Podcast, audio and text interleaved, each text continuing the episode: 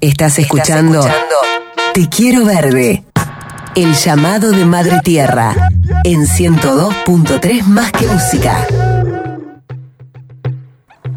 Ya te lo dijo nuestra compañera locutora Sole Winter. Este es el llamado de Madre Tierra en la radio y llega el momento de presentar a Pablo Riveros en el desafío urgente. Se cayó una sesión clave en el Congreso de la Nación esta semana donde se iba a tratar nada más y nada menos que la ley de etiquetado frontal, un tema de neto corte ambiental porque tiene que ver con la salud alimenticia. A ver qué tiene para decirnos nuestro compañero Pablo Riveros. Ahora, Ahora, en Te Quiero Verde, Pablo Riveros llega con el desafío urgente, un espacio para sensibilizarnos con lo que le está pasando a nuestra casa común, una invitación a pensar los temas que ya no pueden esperar, líneas de acción que sanen, preserven, y cuiden nuestra tierra y a quienes la habitamos. ¿Cómo te va, Víctor, querido? Acá estamos, un sábado más en este precioso programa y tan importante para la realidad que nos toca vivir. En este caso, vamos a hablar eh, un poco de la naturaleza como sujeta de derecho. El martes pasado vimos el bochornoso papel que realizó la oposición al no presentarse a dar quórum para que se trate la ley de etiquetado frontal en alimentos y bebidas. Realmente, Víctor, una vergüenza que hagan caer una sesión para que prevalezcan los intereses de las corporaciones alimenticias. Ahora, ¿cómo puede haber tanta reticencia a decir la verdad? Tenemos derecho a que la industria alimenticia nos diga la verdad sobre los productos que consumimos. Y precisamente sobre derecho y leyes vamos a hablar en la columna de hoy. Como ciudadanía, contamos con las leyes como una herramienta indispensable que tenemos que utilizar para la protección de la naturaleza y también los gobiernos deben implementar las normas correspondientes para poder ordenar sus territorios, teniendo a los recursos naturales como eje central de ese ordenamiento en tanto y en cuanto son bienes comunes y necesitan de ese ordenamiento regulado. Por ejemplo, la ley Yolanda de la cual vos hablabas la semana pasada y anteriormente citábamos en estas columnas, que establece que todos los empleados y empleadas de la función pública reciban una capacitación en materia ambiental. Es muy importante porque necesitamos que nuestros funcionarios estén formados en cuestiones ambientales. Pero no solo los funcionarios pueden y deben instruirse. La ley de educación ambiental propone una política para que todos los estudiantes asuman el cuidado del patrimonio ambiental y cultural y así poder ejercer su derecho, nuestro derecho, a vivir en un ambiente sano. Otra de las leyes que consideran la cuestión ambiental y que son importantes mencionar es la ley de envases que contempla una gestión inclusiva de los residuos, considerando a las cooperativas para los sistemas de gestión local de basura y reciclaje. Y por supuesto, no podemos dejar de mencionar la Ley General de Ambiente, la ley madre que establece presupuestos mínimos para lograr una gestión sustentable del ambiente. Ahora bien, en estas leyes tan importantes, lo que se intenta proteger es al ser humano, su salud, su trabajo, su calidad de vida. Pero hay un enfoque que dentro de la legislación argentina aún no tiene correlato. Considerar los derechos que tiene la naturaleza.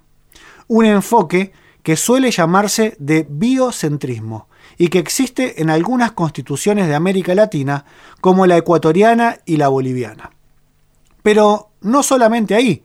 En Argentina tenemos que hacer valer el artículo 41 de nuestra Carta Magna, que dice textual, todos los habitantes gozan del derecho a un ambiente sano, equilibrado, apto para el desarrollo humano y para que las actividades productivas satisfagan las necesidades presentes sin comprometer las de las generaciones futuras. Y tienen el deber de preservarlo. Así habla nuestra constitución, Víctor. Tenemos que pensar nuevas estrategias de desarrollo que permitan considerar a la naturaleza como sujeta de derecho. Y en nuestro país existe un precedente. Aquí en Argentina ha escrito sobre el tema el ex juez de la Corte Suprema, Eugenio Zaffaroni.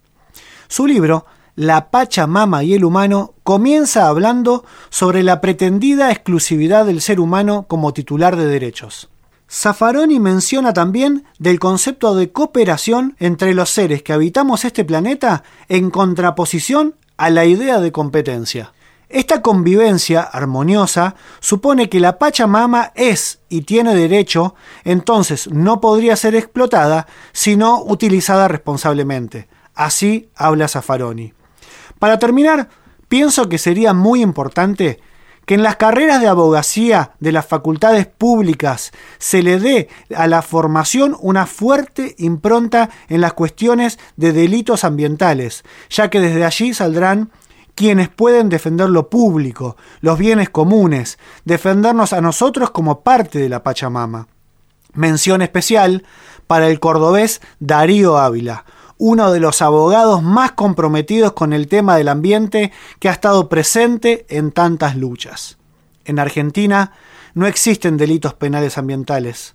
Parte del cambio necesario es correr el eje y considerar a la naturaleza como sujeta de derecho, Solo así podremos contar con las herramientas para defenderla no solo en el monte y en las calles, sino también en los juzgados.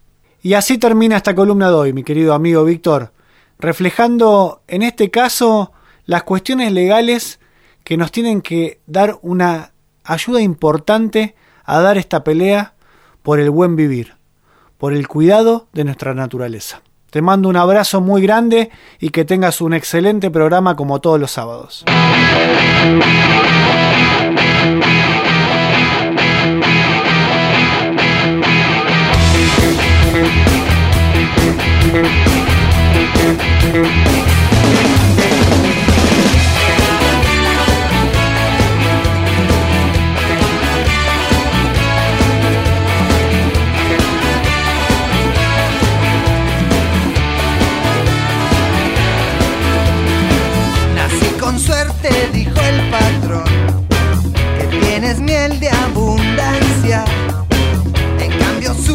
Mamá Yunai, mi fruta dulce es amarga.